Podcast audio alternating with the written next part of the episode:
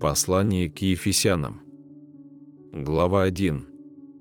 Павел, волею Божию апостол Иисуса Христа, находящимся в Ефесе святым и верным во Христе Иисусе, благодать вам и мир от Бога Отца нашего и Господа Иисуса Христа.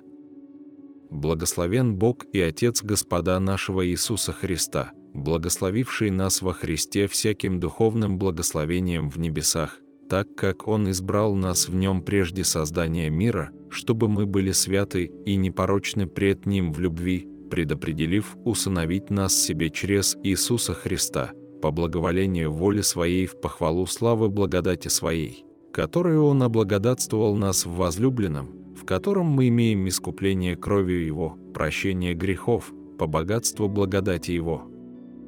каковую Он в преизбытке даровал нам во всякой премудрости – и разумение, открыв нам тайну своей воли по своему благоволению, которое Он прежде положил в нем, в устроении полноты времен, дабы все небесное и земное соединить под главою Христом.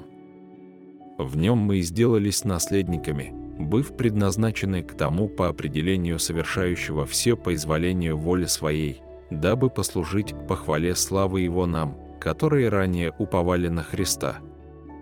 в нем и вы, услышав слово истины, благовествование вашего спасения и уверовав в него, запечатлены обетованным Святым Духом, который есть залог наследия нашего для искупления удела его, в похвалу славы его.